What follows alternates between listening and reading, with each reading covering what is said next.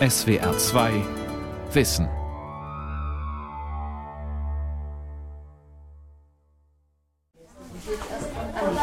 Eine Grundschule in Berlin. Wo hast du den Bogen? Im Moment ist Freiarbeit.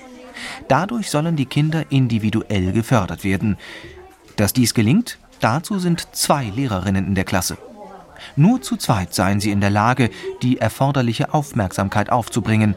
Davon ist Gabriele Roth überzeugt. Man muss vorher sehr genau überlegen, was man tut, wie man es tut, für welches Kind welches Material an dieser Stelle geeignet ist und muss sehr genau planen, auch zu zweit sehr genau planen. Also wir sitzen jede Woche zwei Stunden und planen sehr genau den Unterricht durch. Dass zwei Lehrerinnen in einer Klasse arbeiten, das wünscht sich Doro Moritz eigentlich für alle Schulen.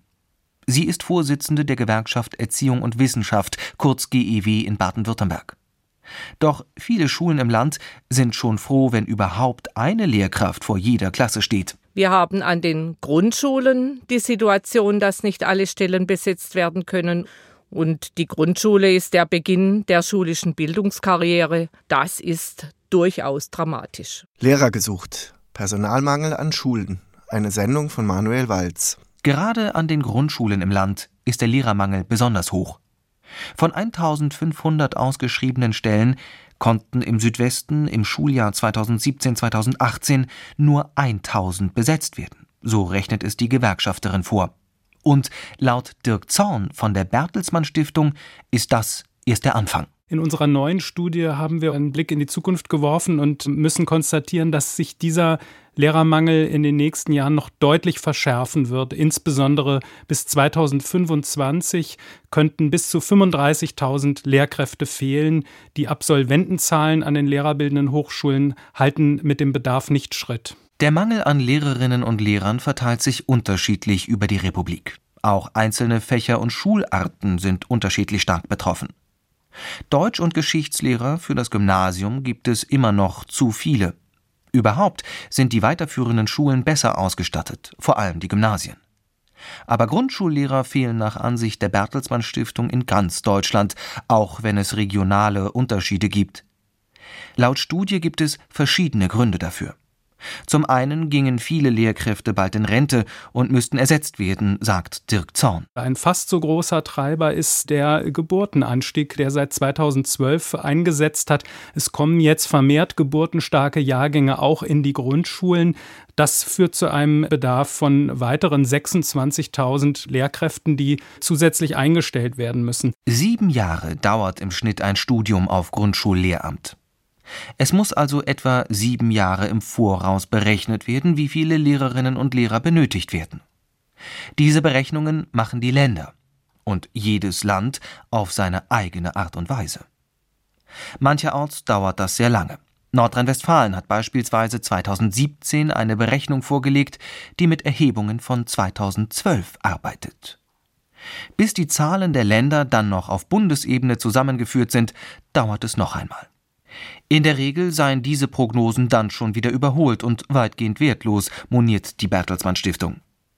Und auch bei der GEW kritisiert Doro Moritz, dass die Regierungen zukünftigen Problemen meist aus dem Weg gehen. Das ist leider eine Erfahrung der Jahrzehnte, dass jede Landesregierung nur schaut, wie sie über die Runden kommt und Studienplätze, damit kann man öffentlich keinen Blumentopf gewinnen. Einige Kilometer nördlich von Karlsruhe liegt Bretten, eine Kleinstadt. Am Rande eines Gewerbegebietes befindet sich in einem Schulzentrum die Schillerschule, eine kombinierte Grund- und Werkrealschule.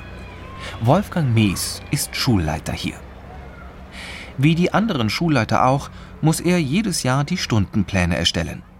Anstatt aber zwei Lehrkräfte für eine Klasse einzuteilen, muss Mees zunehmend den Mangel verwalten. Jede Klasse braucht eine gewisse Anzahl Mathestunden, Deutschstunden oder Sport. Und dafür muss dann jeweils der passende Lehrer da sein.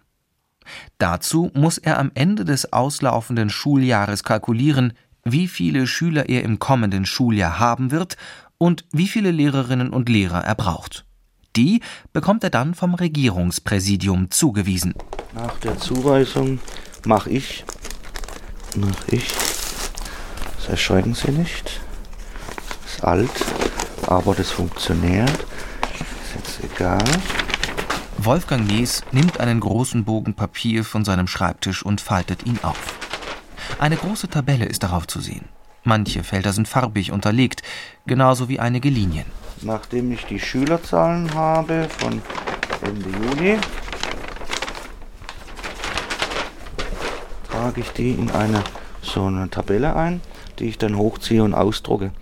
Oben im oberen Bereich sehen Sie jetzt die Klassenstufen, die Schülerzahlen, äh, dann Klammerungen bezüglich Religionsunterricht, ähm, auch Fachunterrichtsklammerungen, das sind so eingeklammerte äh, Schülerzahlen. Auf diesen großen ausgedruckten Tabellen beginnt bei Wolfgang Mies alljährlich die Planung für das Schuljahr. Dann gebe ich das raus in eine Konferenz, wo sich die Kollegen ihre Wünsche eintragen können. Das ist Nummer eins. Das heißt, die diskutieren auch drüber äh, und sehen dann auch, dass gewisse Fächerkombinationen oder Wünsche dann auch gar nicht machbar sind. Auch Lehrerinnen oder Lehrer mit Kindern müssen berücksichtigt werden.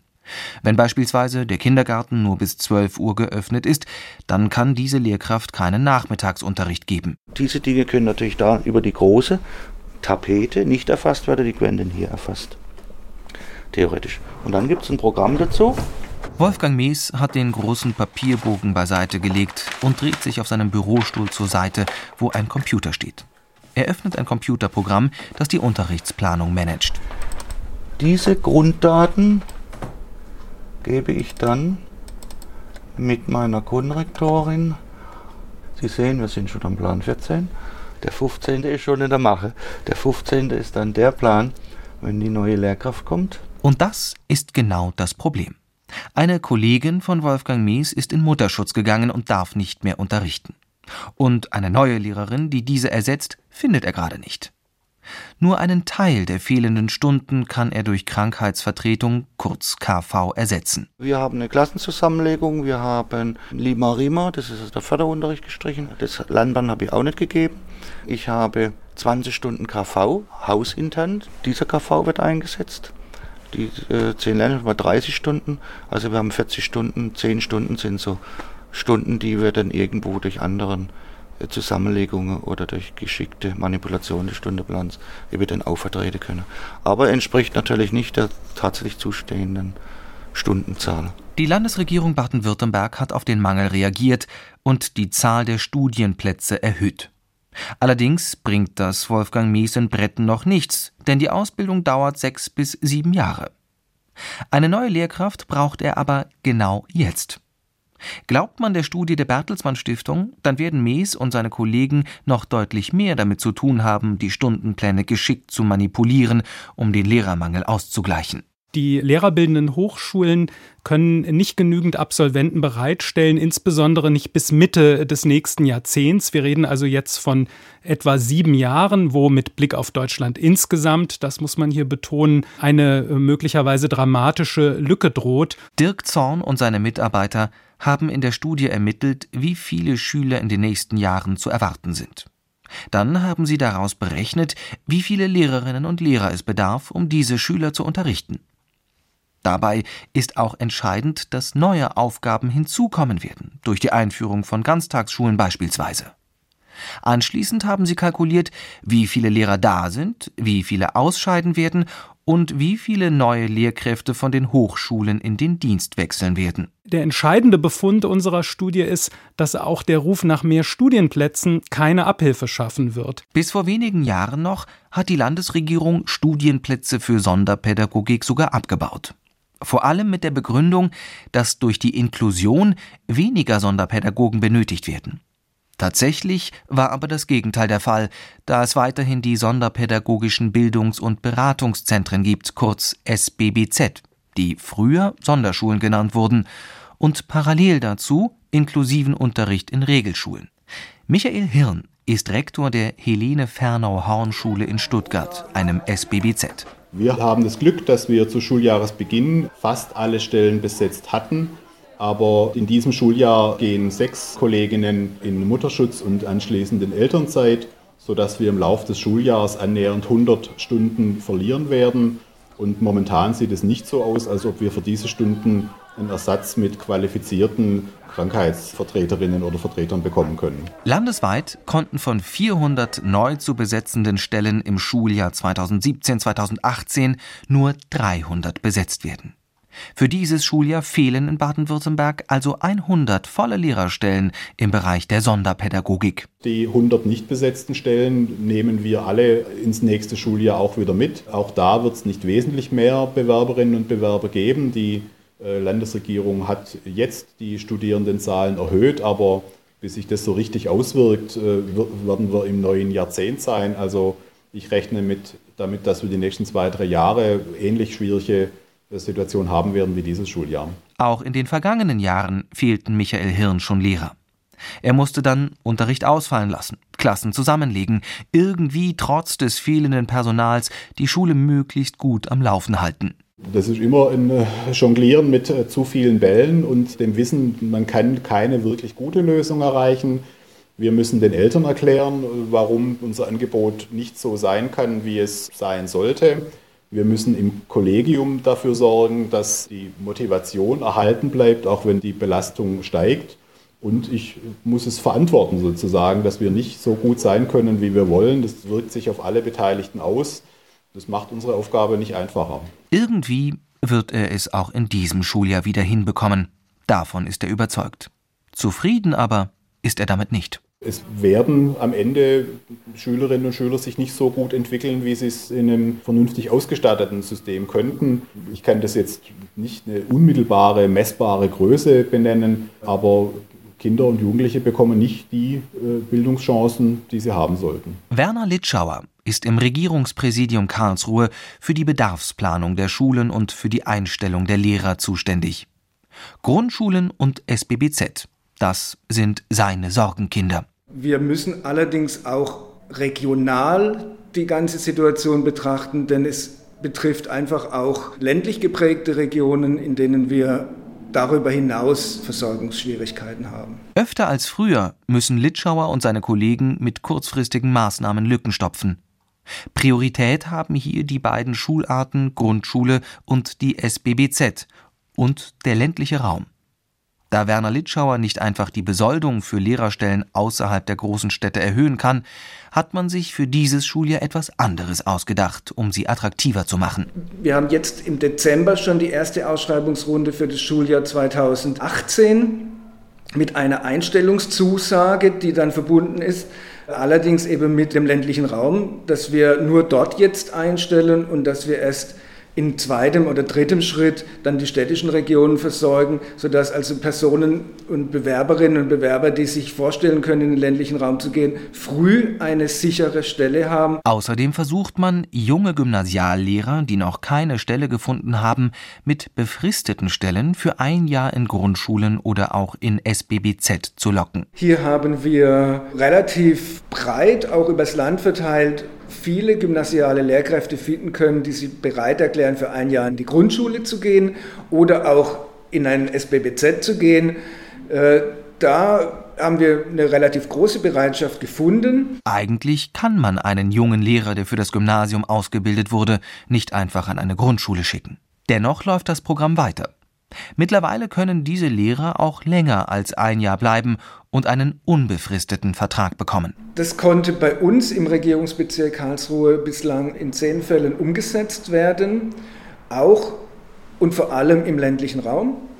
Insofern ist es eine Maßnahme, die uns wirklich auch punktuell sehr weitergeholfen hat. Landesweit hat es noch nicht ganz die große Bedeutung. Um künftig Gymnasiallehrer in nennenswerter Zahl auch langfristig an Grundschulen zu locken, plant Kultusministerin Eisenmann, ihnen Beamtenverträge mit einer Besoldung wie am Gymnasium anzubieten. Denn Grundschullehrer verdienen weniger als Lehrer an weiterführenden Schulen. Zurück in Bretten. Wolfgang Mees sitzt in seinem Büro und brütet weiter über den Stundenplänen. Auch im vergangenen Schuljahr fehlten ihm Lehrer, wie in diesem aufgrund von Schwangerschaft. Damals wurde ihm schließlich ein Gymnasiallehrer zugeteilt, Ein motivierter und aufgeschlossener Kollege, wie sich Mies erinnert. Er hat natürlich eine sachfremde Ausbildung. Er hat nicht, nicht jetzt Grundschule studiert an der Pädagogischen Hochschule in Baden-Württemberg, sondern im Universitätsstudium mit Sachfächern, die er natürlich so nicht in der Grundschule nicht unterrichten kann. Aber wenn man sich auf so eine Stelle bewirbt, weiß man das auch im Vorfeld. Er wusste das auch im Vorfeld, dass er jetzt keine Geschichte und schon keine Oberstufengeschichte in der Grundschule unterrichten kann. Das Fach gibt es halt einfach nicht. Da ist es dann halt Mittelalter, aber spielerisch zum Beispiel ein Umgang mit dem Leben der Menschen und jetzt nicht an Geschichtszahlen vielleicht festzumachen. Aber das kann er, das, was er jetzt hier gemacht hat, vielleicht auch an Basteln von Burgen und von Ritterausrüstung kann man auch sehr wohl auch in Klasse 5, 6 im Gymnasium machen.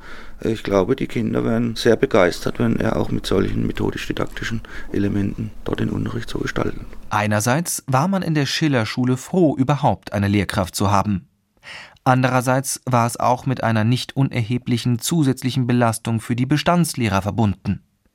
Denn die fehlende grundschulpädagogische Ausbildung des Gymnasiallehrers mussten die Kollegen in Bretten im laufenden Betrieb übernehmen.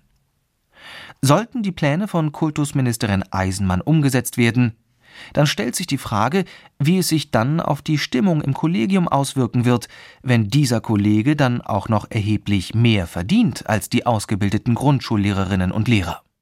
Auch in Sachsen gibt es viel zu wenig ausgebildete Pädagogen. Ganz im Osten des Bundeslandes liegt Görlitz. Martin Zichon leitet hier die evangelische Oberschule.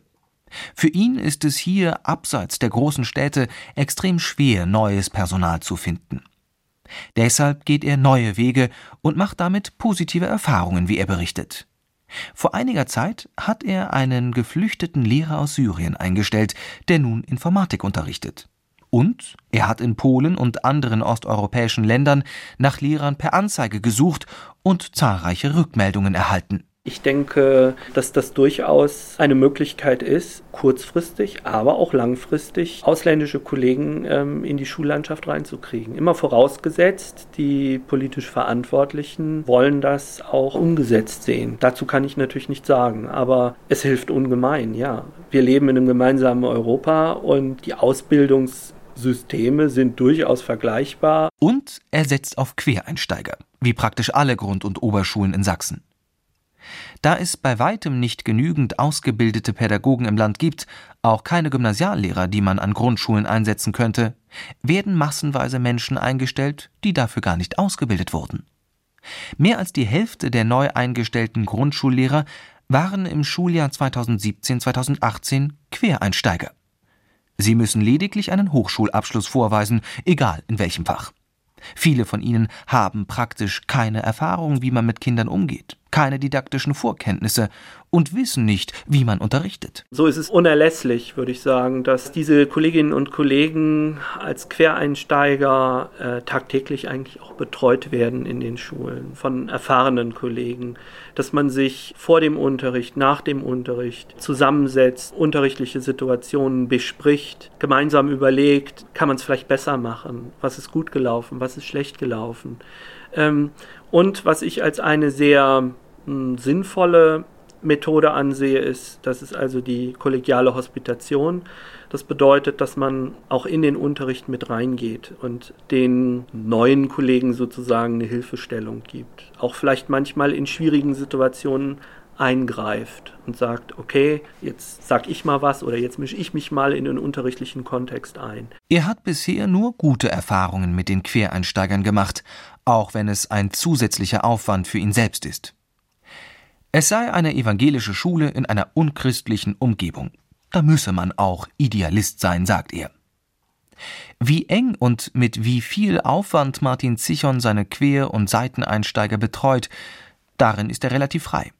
Er muss die Kollegen bei der landeseigenen Bildungsagentur anmelden, die geben ihr okay und dann kann er machen.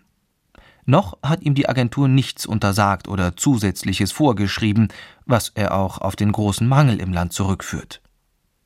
Eigentlich gibt es auf Ebene der Kultusministerkonferenz ein gemeinsames Regelwerk für Quereinsteiger, erklärt der Referatsleiter bei der KMK Tobias Funk. Das sind relativ hohe Anforderungen an einen Seiteneinstieg und wir wissen natürlich auch, dass Länder an der einen oder anderen Stelle Sondermaßnahmen ergreifen. Äh, die diesem Regelmodell nicht vollständig folgen. Aber da ist es dann eben schwierig, einen Standard zu setzen. Die Länder sagen, wir brauchen aber trotzdem Lehrer und dann hat man zwar den Standard, aber kann ihn nicht erfüllen und würde dann die Plätze freilassen. Also da muss dann jedes einzelne Land sehen, was es vertreten kann, wenn es weitere Flexibilisierungen vorsieht beim Seiteneinsteig. Susanne Eisenmann hat für Baden-Württemberg erklärt, dass sie ohne Quereinsteiger auskommen will. Gymnasiallehrer sollen die Lücken an Grund- und Sonderschulen stopfen. Doro Moritz von der GEW hat erhebliche Zweifel, ob das Land dies wirklich durchhalten kann. In Sachsen hat man viel zu lange nicht angemessen auf den Lehrermangel reagiert. Morgens um 7.30 Uhr vor einer Grundschule im Westen von Leipzig. Katharina Kerner hat gerade ihre Tochter in die Schule gebracht. Sie geht hier in die dritte Klasse. Kerner steht noch vor dem großen roten Klinkerbau. Eltern halten mit dem Auto und verabschieden sich von ihren Kindern. Schülerinnen und Schüler laufen in das Schulhaus. Auch hier in dieser Schule wurden in den vergangenen Jahren Quereinsteiger eingestellt. Transparent für uns sichtbar gibt es kein System und keinen Leitfaden, wie werden die betreut. Ja, es gibt auch von der Bildungsagentur sicherlich Empfehlungen, aber letzten Endes macht es jede Schule, wie sie möchte. Ne? Und dann gibt es Schulen, die haben ein gutes System dafür, ein gutes Betreuungssystem. Und dann gibt es Schulen, die haben das eben nicht. Katharina Kerner sieht durchaus, dass viele Quereinsteiger motiviert sind, engagiert mit den Kindern arbeiten und guten Unterricht machen. Aber dass sie eingestellt werden und sofort unterrichten, dass sie erst einmal ins kalte Wasser geworfen werden, sei ein Unding. Das ist natürlich eine, eine, Belastung. Ja? Also die Pädagogik, die, die trinkt man ja nicht mit dem Strohhalm, sondern das, das ist ja schon auch was, ja? mit so einem Erstklässler zu kommunizieren.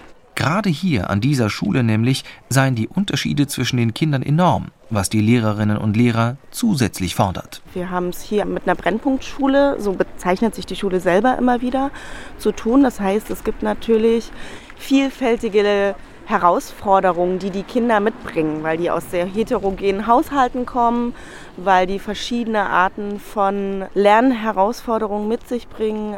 Zahlen verstehen, Lese verstehen. In der ersten Klasse hat man halt Kinder, die hatten noch nie ein Buch vor sich und die haben auch noch keine Lust, großartig irgendwann mal gehabt zu lesen. Und es gibt welche, die können lesen und können rechnen, ja. Und da brauchst schon ein bisschen Erfahrung, die Kinder auch zu lesen, zu erkennen, das zu strukturieren und Lösungen zu finden, ja. Und dann geht es darum, wer zeigt mir das, wer gibt mir die Zeit dafür, das zu lernen. Gerade an solchen Brennpunktschulen müssten gut und sorgfältig ausgebildete Lehrkräfte eingesetzt werden. Doch bei der Bertelsmann Stiftung befürchtet man eine gegenteilige Entwicklung. Denn in vielen Bundesländern kommt man zunehmend von einer zentralen Verteilung der Lehrkräfte weg. Stattdessen suchen sich die Schulen selbst ihre Lehrkräfte. Wenn nun ausgebildete Pädagogen immer knapper werden, dann können sie sich ihre Schule frei aussuchen und sich gegen die sogenannten Brennpunktschulen entscheiden, befürchtet Dirk Zorn. Wir kriegen ein Problem mit der Chancengerechtigkeit insofern, als dass die Schulen, die sowieso schon besonders herausgefordert sind, weil sie in schwierigen sozialen Lagen sind, mit Schülern zu tun haben, die in, in vielfachen sozialen Herausforderungssituationen leben, diese Schulen werden verstärkt mit Seiteneinsteigern arbeiten müssen. Und wir wissen aus der Forschung, dass gerade Schüler mit Problemen besonders profitieren von guten und erfahrenen Lehrkräften. An der Grundschule in Leipzig beginnt bald der Unterricht. Die letzten Schülerinnen und Schüler schlüpfen noch schnell ins Schulhaus. Es wird langsam hell. Katharina Kerner hat ihre Tochter längst abgesetzt, hat aber noch etwas zu sagen. Man merkt es hier auch an der Schule. Also wenn man dann sieht, Lehrerinnen mit Trillerpfeifen auf dem Gang die Kinder reinholen. Ja, womit hat das zu tun? Mit ähm, ich krieg's anders nicht mehr geregelt. Ja, natürlich ähm, ist das eine Belastung. Denn auch hier an dieser Schule benötigen die Quereinsteiger eine intensive Betreuung durch die Bestandslehrer.